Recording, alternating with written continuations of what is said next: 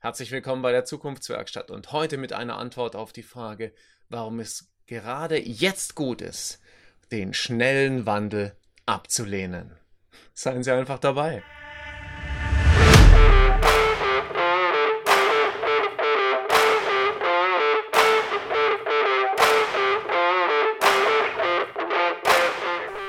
Herzlich willkommen bei der Zukunftswerkstatt, dem Podcast für die digitale Transformation und den gelingenden Wandel, bei dem zu weit gehen zum Programm gehört.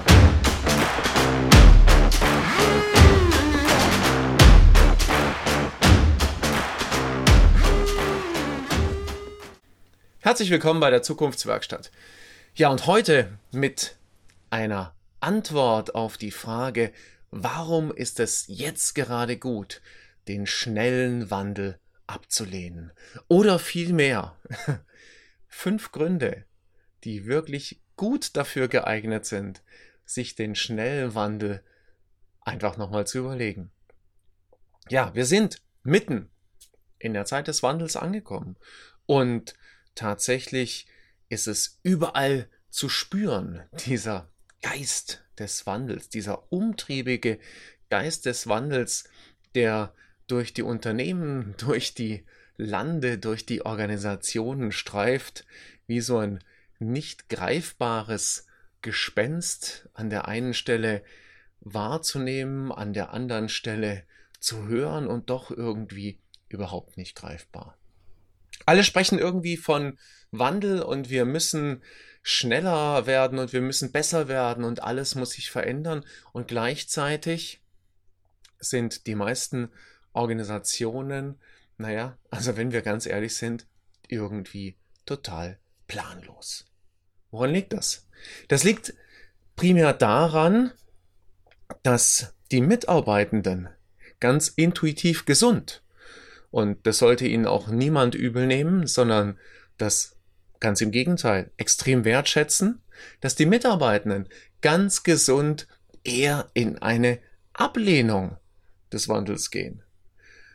Und obwohl ich ein absoluter Verfechter des Wandels bin, ist es mir wichtig, heute einfach zu sagen, und das ist gut so. Weil Wandel geht eben nicht einfach mal nur so. Und das mögen sich manche ähm, Führungskräfte durchaus so vorstellen, das mögen sich manche Chefs so vorstellen, das mögen sich manche Unternehmer eben einfach so vorstellen. Das stimmt aber eben einfach nicht. Wandel braucht tatsächlich nicht nur die Gelegenheit für Wandel, sondern Wandel braucht auch vor allen Dingen Wandelbereitschaft.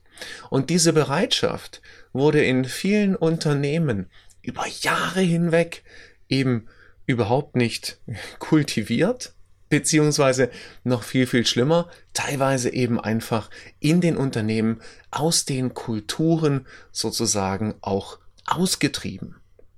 Jetzt hat der eine oder andere natürlich die Hände über dem Kopf zusammenschlagen und sagen, nein, das stimmt doch gar nicht, das ist doch gar nicht wahr. Und gleichzeitig, wenn wir mal ganz ehrlich schauen, dann ist eben tatsächlich die Kultur des Wandels heute in den meisten Unternehmen nicht in der Art und Weise vorhanden, wie man sie tatsächlich heute brauchen würde.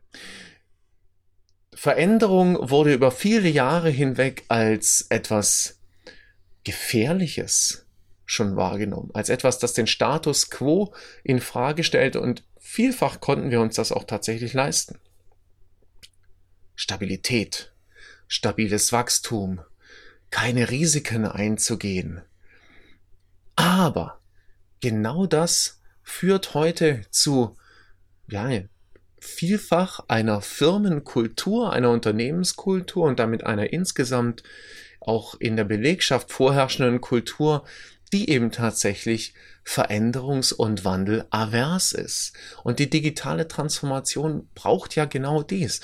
Eine hohe Bereitschaft zum Wandel, eine hohe Bereitschaft, sich weiterzuentwickeln, ins agile Lernen umzusteigen und eben viele, viele Dinge, die eben einfach bisher so waren, maximal in Frage zu stellen. Hier sei einfach nur mal benannt das Thema Fehlerkultur. Ja, viele Unternehmen haben bisher und hoffentlich wird sich das bald wandeln, haben bisher das Thema Risiko und Fehler, naja, mindestens abgestraft, wenn es dann zu irgendwelchen Fehlern gekommen ist. Ja, äh, einen Fehler zu machen, ein Projekt zu vergeigen, war teilweise die sicherste Möglichkeit im Unternehmen, nicht weiterhin Karriere zu machen. Und gerade hier, und das hat sich natürlich tief in die DNA vieler Unternehmen eingebrannt, gerade hier braucht das natürlich einen maximalen Wechsel. Und ich propagiere nicht das absichtliche Fehler machen sondern ich propagiere das iterative Lernen in kleinen Schritten. Aber dazu gehört eben einfach auch der Mut, ein paar Meter, ein paar Schritte sozusagen in die falsche Richtung zu gehen und Fehler zu machen.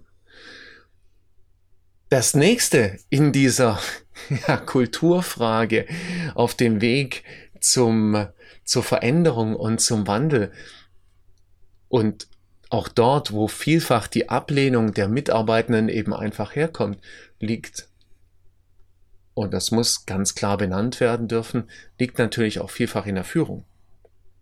Denn es ist so leicht, Wandelbereitschaft zu verordnen. Es ist so leicht zu sagen, wir müssen jetzt wandelbereit sein. Wenn tatsächlich aber die Führungsetage selbst nicht wandelbereit ist, selbst nicht bereit ist, die ganzen Dinge aktiv umzusetzen, die jetzt gefordert werden.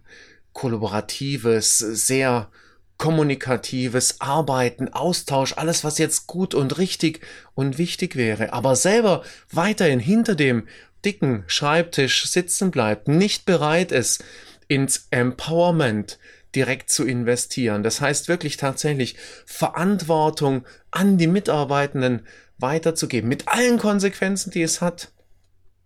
Dann bleiben solche Ideen oder dann bleibt natürlich der Antrieb und der Absprung in den Wandel eine reine Luftnummer. Das heißt, Führungskräfte oder die Führung an sich muss sich jetzt, wenn sie den Wandel initiieren will, beispielhaft zeigen. Beispielhaft zum Beispiel auch in der eigenen Weiterbildung, in der eigenen Weiterentwicklung, sich selber zu qualifizieren. Vielfach denken Führungskräfte einfach dadurch, dass sie einen Artikel im Manager-Magazin gelesen haben, wären sie jetzt die Fachperson, weil sie müssen sich ja nicht mit diesen Dingen ganz genau auseinandersetzen. Das können ja die Mitarbeitenden tun. Das mag in manchen anderen Themen durchaus der Fall sein. Doch wenn wir über Wandel und digitale Transformation sprechen, dann betrifft es entweder alle oder es betrifft keinen. Denn das gesamte Unternehmen muss sich umbauen, wenn der Wandel gelingen soll. Und wer wäre besser dafür geeignet als Führungskräfte, um einfach aktiv voranzugehen? Also es braucht den Wandel, die Wandelbereitschaft in der Führung. Die Führung muss Vorbild sein. Gleichzeitig geht es im nächsten Schritt darum, Konzepte und neue Arbeitsweisen für die digitale Transformation, für den gelingenden Wandel eben einfach zu entwickeln. Das heißt, es geht darum, auch alte Herangehensweisen wirklich bewusst und absichtlich, naja, ich würde jetzt mal sagen, am liebsten zurückzulassen. Aber wahrscheinlich ist es sinnvoller auszutauschen. Das heißt, Schritt für Schritt darüber nachzudenken, was brauchen wir denn? Was brauchen wir denn, um tatsächlich den Wandel zu gestalten? Wie müssen wir neu miteinander reden? Welche Grenzen, welche Silos müssen wir einreißen, um tatsächlich zukünftig optimaler, besser, schneller, kooperativer, kreativer, inspirierter und motivierter miteinander umzugehen und gemeinsam so zu besseren Lösungen eben in der digitalen Transformation und im Wandel zu kommen. Das heißt, die Fähigkeit, miteinander zu kollaborieren, die uns Menschen schon immer ausmacht und uns Menschen schon immer sozusagen einen Schritt nach vorne bringt oder den entscheidenden Schritt nach vorne bringt. Diese Fähigkeit müssen wir neu entdecken. Es geht nicht mehr um den Einzelnen, um das Individuum, sondern es geht um die Mannschaft. Es geht darum, dass die gesamte Mannschaft gewinnt und die gesamte Mannschaft nach vorne kommt. Und ob das jetzt Präsenz ist, Hybrid oder voll digital, für alle diese Fragestellungen brauchen wir Lösungen. Und Hybrid zum Beispiel wird nur dann funktionieren, wenn wir Konzepte entwickeln, die so schlüssig sind, dass eben tatsächlich die Menschen, die im digitalen Raum an einem Meeting, an einem Workshop teilnehmen, dass die genauso integriert sind wie alle in Präsenz teilnehmenden Teilnehmer. Was heute an vielen Stellen eben einfach noch nicht der Fall ist. Hier darf noch ganz viel gelernt und verbessert werden. Und hier sind noch ganz, ganz viele Chancen eben tatsächlich für die Unternehmen, für die Mitarbeitenden, aber auch ein gigantischer Lernraum, in dem wir sehr, sehr schnell sehr, sehr viel besser werden können. Und es braucht natürlich auch die technischen Voraussetzungen. Und die technischen Voraussetzungen, die sind nicht wie es heute überall so schnell gemacht wird, mal eben Teams einzuführen. Und mit Teams ist dann alles erledigt. Und jetzt haben wir irgendwie irgendwelche Channels, in die wir reinspielen können, die wir zwar noch nicht richtig verstehen, aber es wird schon irgendwie gut. Teams ist bestimmt eine ganz fantastische Plattform. Viele andere Plattformen sind auch ganz fantastisch. Nur, es geht darum, die Technik auch so ins Unternehmen hereinzubringen, dass sie hilfreich für die neuen Notwendigkeiten, für die neuen Voraussetzungen ist. Und da ist eben eine reine Kommunikationsplattform nicht das gleiche wie eine Kollaborationsplattform oder eine Kollaborationsmöglichkeit arbeiten auf digitalen Whiteboards, die tatsächlich funktionell sind, so damit viele Menschen gleichzeitig darauf arbeiten können. Austausch über verschiedene Formate, wie zum Beispiel Breakout-Sessions in Workshops und so weiter und so fort. Solange wir dies nicht alles sehr, sehr komfortabel und sehr, sehr gut und auch mit einer hohen Qualität darstellen können, werden wir diese Geschwindigkeit, die es jetzt gerade im Moment braucht, eben tatsächlich nicht realisieren und nicht darstellen können. Und ich denke, das ist so wichtig. Vor allen Dingen muss ich natürlich auch die gesamte IT umstellen. Die IT wird maximal in eine ja, in eine Dienstleistungsfunktion vom Verhinderer sozusagen zum Ermöglicher. Und das ist nicht böse gemeint. Vielfach war die IT in in den vergangenen Jahren und Jahrzehnten häufig auch ein Verhinderer im Sinne von Darstellen und Realisieren von Standards, was natürlich aus einer Stabilitätsperspektive, wir haben vorhin über Stabilität gesprochen, absolut richtig und sinnvoll ist. Heute geht es aber eher darum, zu entscheiden oder schnell zu entscheiden, welche Kollaborationsmöglichkeiten können wir schnell integrieren, wie können wir schnell darstellen und sicherstellen, dass Kollaboration nicht nur unternehmensintern, weil das ist häufig noch das Bild und die Brille einer IT-Abteilung, sondern auch extern für die Kollaboration und Kommunikation mit Kunden darstellen können. Welche anderen Plattformen müssen wir zulassen? Welche anderen Tools müssen wir zulassen, weil eventuell der eine oder andere Kunde darauf agieren möchte? Was müssen wir direkt auch in der Lage sein, freizuschalten, aber eventuell dann auch wieder abzuschalten und so weiter und so fort. Das sind alles Fragen, denen sich heute die IT-Abteilungen neu stellen müssen. Und solange es keine vereinbarten Standards gibt. Und in, aus dieser Welt und aus dieser Denke kommen wir noch. Wir kommen noch aus der Denke des Standards des Präsenzmeetings. Das war der Standard, der war überall gleich. Wir haben uns getroffen in einem Meetingraum, sind dort zusammengesessen und haben die Dinge besprochen. Heute sind aber die Möglichkeiten der Meetingräume mannigfaltig. Ob es jetzt Teams ist, ob es Zoom ist, ob es WebEx ist oder welche andere Plattform es zu irgendeinem Zeitpunkt sein wird. Wir bringen quasi unseren Meetingraum mit oder der Kunde bringt seinen Meetingraum mit. Und wir müssen bereit und in der Lage sein, in solche Meetingräume eben einfach mit einzusteigen, wenn wir weiter im Geschäft, in der Kommunikation und im Dialog bleiben wollen. Das heißt, hier braucht es eine ganz neue technische Offenheit und eine neue technische Flexibilität, die wir eben einfach auch erlernen müssen, damit es weiterhin funktioniert.